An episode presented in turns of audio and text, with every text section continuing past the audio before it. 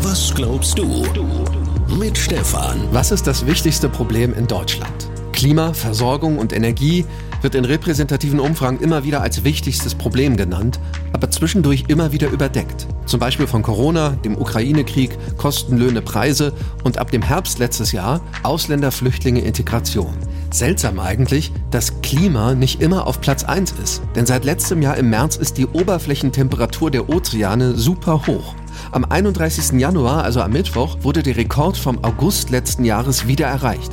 Im Januar. Die Oberflächentemperatur der Ozeane liegt aktuell bei 21,1 Grad Celsius, Tendenz stark steigend. Eigentlich müsste sie bei ungefähr 20,3 Grad liegen. Das klingt nur wieder nach einem kleinen Unterschied, 0,8 Grad, ist es aber nicht. Klimaforschende und Meteorologinnen und Meteorologen sind seit Monaten alarmiert. Was passiert da? Warum werden die Ozeane so schnell so viel wärmer?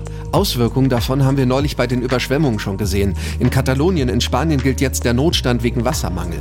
Auch letztes Jahr bei diversen Unwettern kamen die Meteorologen zu dem Schluss, die Ozeanoberflächentemperaturen spielen eine große Rolle. Es gelangt viel mehr Wasser in die Atmosphäre, Luftströmungen verändern sich und damit das Wetter. Dass diese Veränderungen auf Dauer definitiv massive Auswirkungen auf das Leben von allen haben werden, ist sicher.